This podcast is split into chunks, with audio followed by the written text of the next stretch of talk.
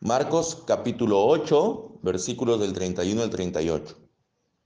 Jesús comenzó entonces a enseñarles que era necesario que el Hijo del Hombre sufriera mucho y fuera desechado por los ancianos, los principales sacerdotes y los escribas, y que tenía que morir y resucitar después de tres días.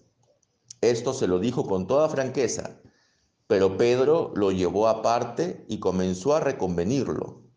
Entonces Jesús se volvió a ver a los discípulos y reprendió a Pedro, le dijo, Aléjate de mi vista, Satanás. Tú no piensas en las cosas de Dios, sino en cuestiones humanas.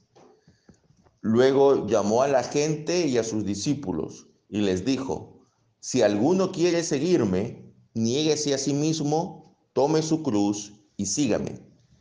Porque todo el que quiera salvar su vida la perderá, y todo el que pierda su vida por causa de mí y del Evangelio la salvará.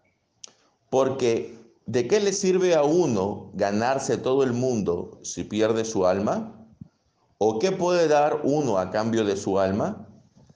Si en esta generación adúltera y pecadora alguien se avergüenza de mí y de mis palabras, también el Hijo del Hombre se avergonzará de él cuando venga en la gloria de su Padre con los santos ángeles. Amén. Aquí estamos, hermanos, a más de la mitad del ministerio de Jesús. Al inicio del ministerio de Jesús no se quería que se supiera que Él era el Mesías. Pero ya a esta altura, Jesús empieza a revelar su identidad a los discípulos. Pero Él empieza también a indicarles cuál es el destino del Mesías. A la confesión de fe que hace Pedro, indicando de que Él es el Mesías, de que Él es el Cristo, le sigue la instrucción. Y la instrucción es de que ese Mesías que ellos estaban siguiendo, no era como se lo habían imaginado. No era ese rey que iba desde Jerusalén a gobernar sobre todas las naciones. No era aquel que los iba a liberar de la opresión de Roma. No era el que iba a tener a todos los demás soberanos de la tierra bajo su dominio de manera militar ese Mesías no era Jesús. Entonces Jesús es el Mesías, pero no es el Mesías que la gente espera, no es el Mesías que los discípulos esperan. Probablemente los discípulos empezaron a seguir a Jesús esperanzados en esa figura del Mesías. Pero cuando Jesús empieza a decirles con toda franqueza, como dice esta revisión del 2011 de la Reina Valera, de que iba a ser desechado por todos los líderes del pueblo de Israel, de que iba a sufrir mucho y de que iba a morir. Entonces los discípulos dicen, este no es el Mesías que nosotros estábamos esperando. Este no es el Mesías que nosotros ilusionados, empezamos a seguir. ¿Cómo que va a morir? ¿Cómo que va a sufrir mucho? Si nosotros pensábamos de que Él iba a tomar el poder y de que nosotros también íbamos a formar parte de ese gobierno. Entonces Pedro lo llama aparte y le dice, mira, esto no puede ser. Jesús le dice, aléjate de mi vista, Satanás. Aquí Pedro está tomando el papel que tuvo Satanás en la tentación, especialmente en la segunda tentación cuando le ofrece todos los reinos de la tierra. Entonces aquí viene la tentación del poder. Satanás está hablando allí por medio de Pedro, volviendo a tentar a Jesús para que él eche a un lado el plan divino y tome el control de los gobiernos del mundo. De que Él sea el gobernante terrenal que tanto ansía el pueblo. Sin embargo, Jesús, Él rápidamente entiende esta tentación y le dice, tú no piensas en las cosas de Dios, es decir, tú no piensas en el plan de Dios para la humanidad, sino en cuestiones solamente humanas.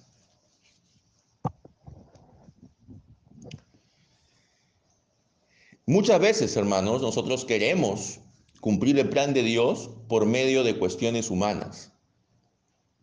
Y podemos confundir la voluntad de Dios de extender su reino con conquistas militares, con eh, cuestiones de poder político y no es comparable ambas cosas. El reino de Dios se extiende por medio de la predicación y proclamación del Evangelio. Y hay una promesa de que antes de que Cristo venga en gloria con sus santos ángeles, todas las personas de cada pueblo, de cada etnia, de cada lengua, de cada dialecto, va a escuchar el mensaje del Evangelio. Y esto no se va a dar, hermanos, porque los cristianos tomen el poder político de los países del mundo. Esto se va a dar porque es una promesa de que Cristo ha hecho a su pueblo, de que su iglesia va a prevalecer hasta el final.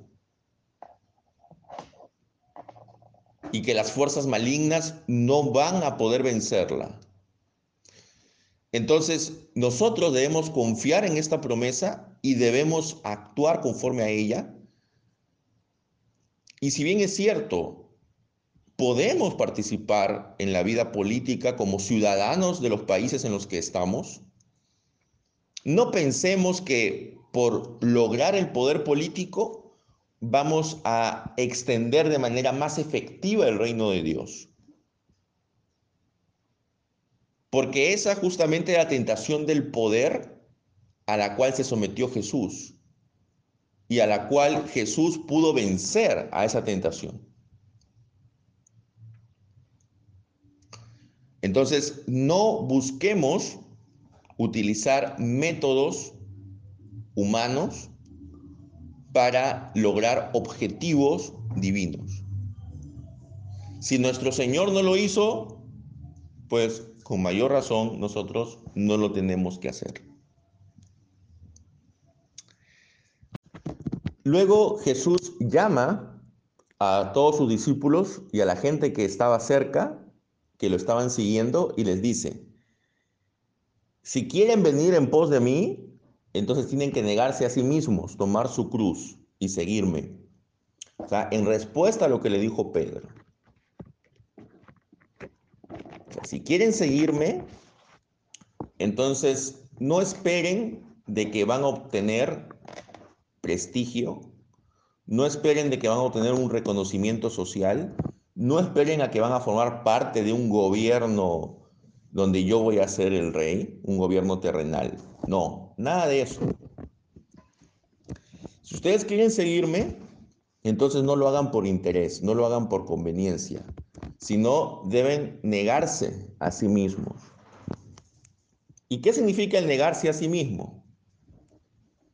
Significa el que ya nuestros deseos, nuestras opiniones, nuestras costumbres, nuestras tradiciones, todo eso lo sometemos a la enseñanza de Jesús y a la revelación de Dios.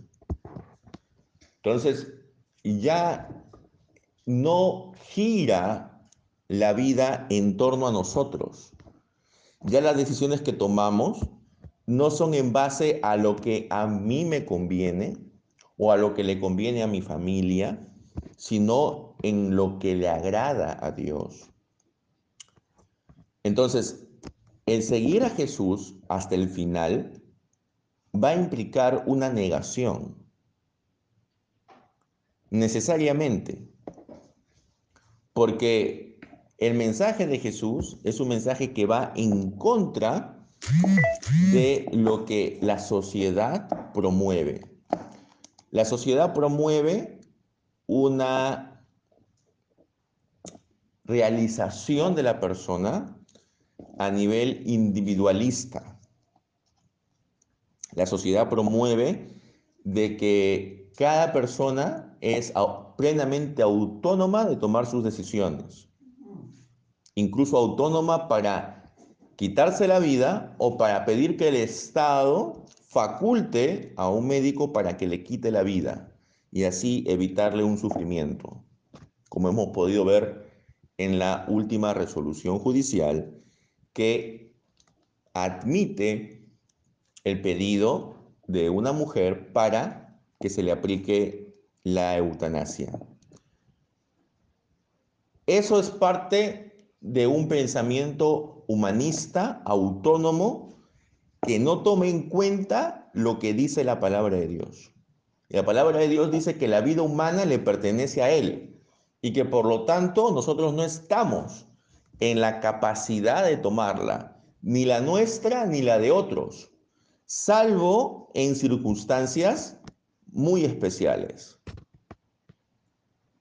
Pero que, por supuesto, un sufrimiento, así sea un sufrimiento grande, no configura una circunstancia especial como para pedir que él se le quite la vida.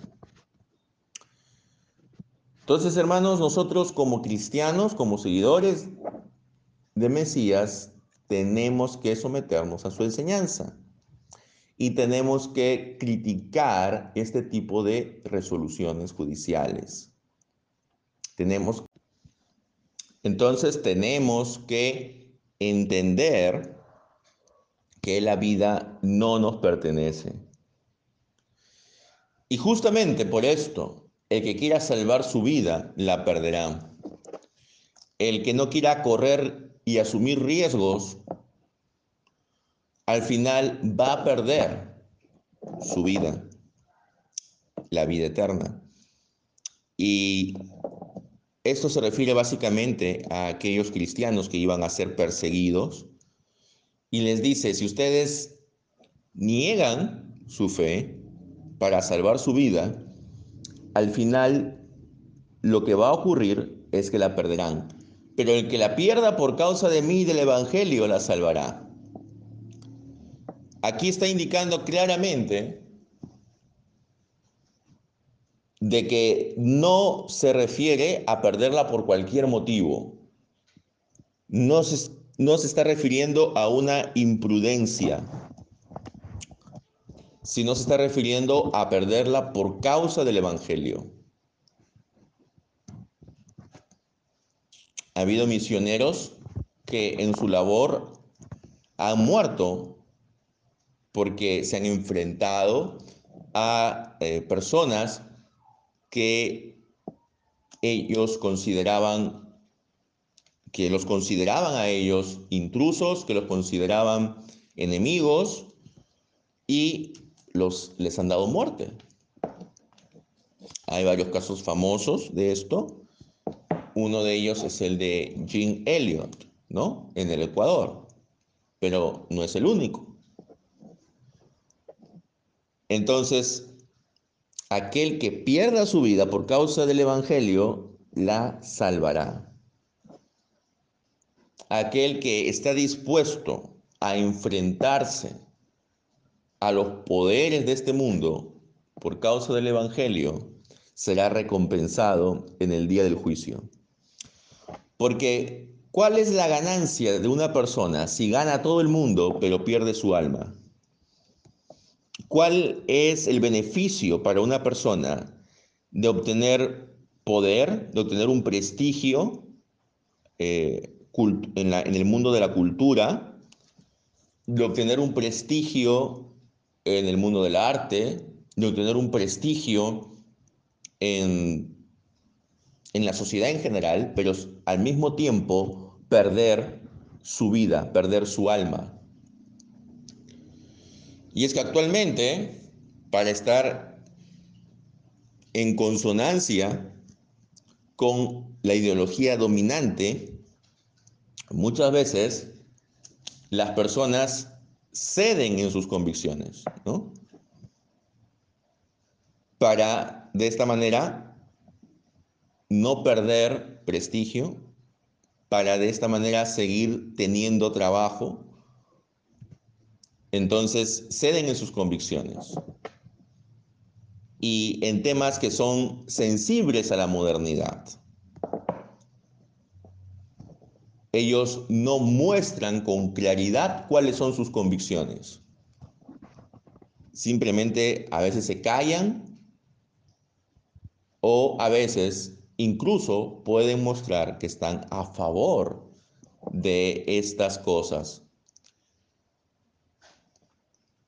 Entonces, tenemos que como cristianos ser claros en que no podemos transar con los valores del mundo. Porque si hacemos esto,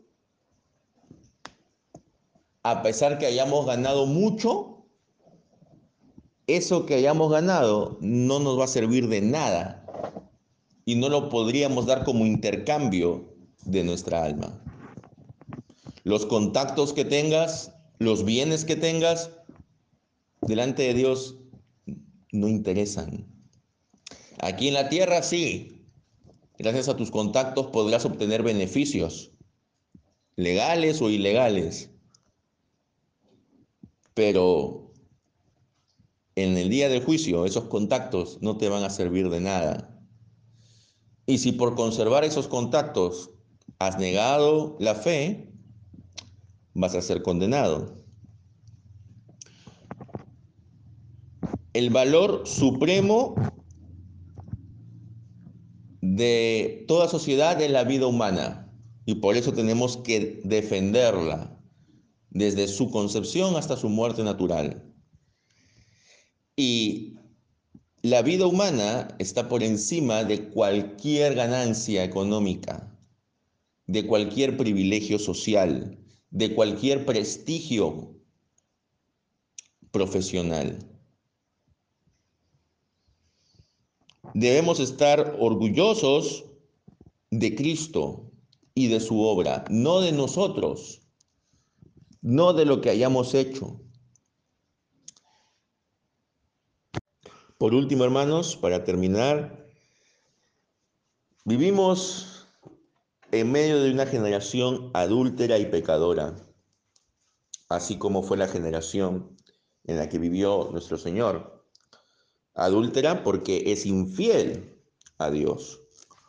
Adúltera porque sigue a los ídolos en lugar de al Dios verdadero. Ya no tenemos ídolos como Baal o Acera, pero tenemos los ídolos del dinero, tenemos los ídolos del sexo desenfrenado, los ídolos de la conquista eh, por el poder a cualquier costo, entonces, esos ídolos son los que muchos, muchas veces gobiernan nuestro mundo. Y somos una generación pecadora. Ahora, gracias a los medios masivos de comunicación, si bien es cierto, son una gran ayuda, pero también ayudan a expandir y a promocionar el pecado.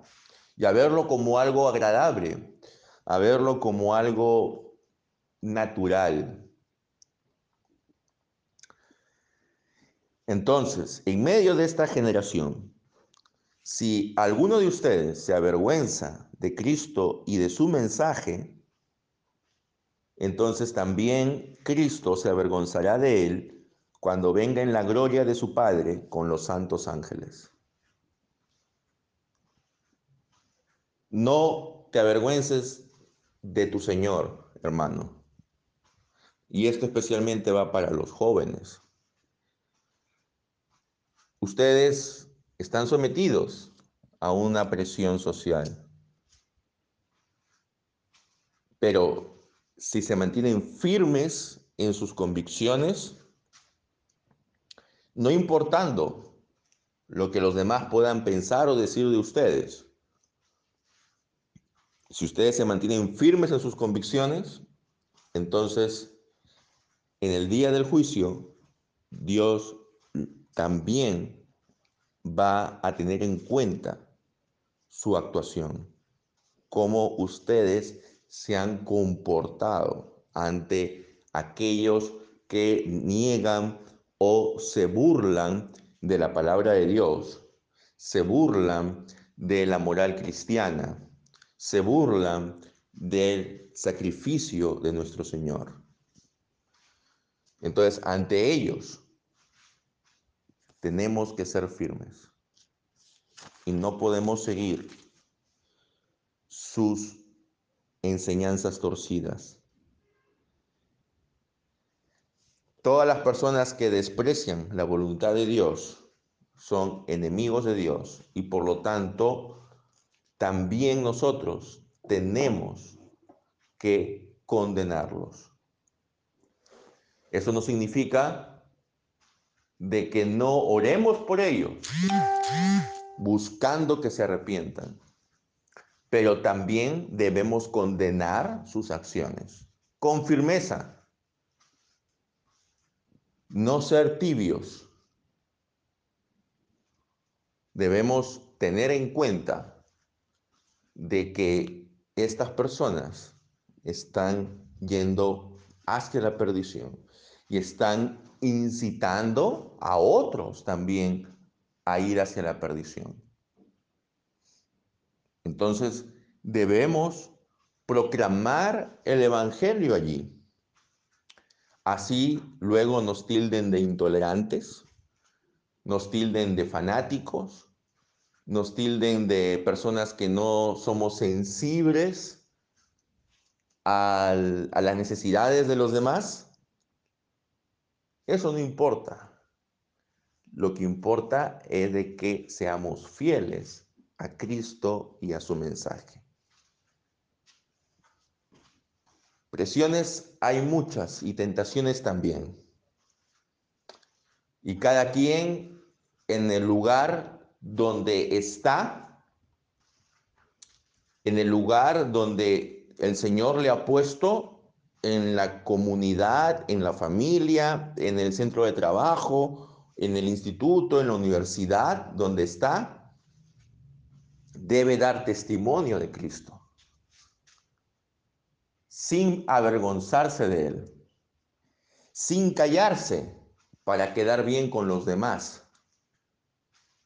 Y si esto les cuesta a algunos de ustedes amistades, les cuesta oportunidades de trabajo, les cuesta algún tipo de beneficio social, entonces, amados hermanos, no se preocupen. Al contrario, alégrense, porque eso significa que están haciendo las cosas bien. Porque el mundo no puede estar en amistad con los hijos de Dios. Y si el mundo nos rechaza, es un síntoma de que estamos siguiendo a Jesús correctamente, porque el mundo rechazó primero a nuestro Maestro. Y el negarse a, a, uno mismo es el estar dispuesto a dejarlo todo por Cristo. Y eso no significa renunciar a tu trabajo, no significa dejar los estudios e irte a hacer misión. No, no necesariamente significa esto. En algunos casos puede ser que hayan personas que tengan ese llamado de hacer misión en lugares muy alejados de su país o del mundo y lo dejen todo y excelente por ellos. Pero en la mayoría de los casos, hermanos, el negarse a uno mismo y tomar su cruz no implica el dejar nuestro contexto. Lo que implica es en nuestro contexto social ser fieles a pesar de las presiones y de las tentaciones. y de no avergonzarnos en ningún momento y en ningún lugar del hecho de ser cristianos. A veces nos pueden invitar a algún evento el día domingo en nuestro centro de trabajo, en nuestro centro de estudios, ¿y qué decimos? No, no puedo porque tengo una reunión familiar. No puedo porque me siento un poco mal. Y no decimos la verdad. No decimos, no puedo porque el domingo yo voy a la casa de Dios, voy al santuario de Dios a adorarle. Nos da vergüenza confesar nuestra fe delante de los hombres. Somos cristianos anónimos en nuestro centro de trabajo o en nuestro centro de estudios. Pues bien, hermanos, si somos cristianos anónimos, también así seremos tratados en el día del juicio. Como personas que Dios no va a reconocer como sus hijos. Busquemos de Él. No tengamos miedo de lo que el hombre nos pueda hacer. No tengamos miedo de lo que podamos perder por ser fieles al Evangelio. Porque no hay nada en el mundo que podamos ganar que sea comparable a nuestra salvación y al destino eterno de nuestras almas. Dios les bendiga, amados hermanos, y que Él nos ayude a mantenernos firmes y fieles seguidores de Jesús hasta la muerte. Amén.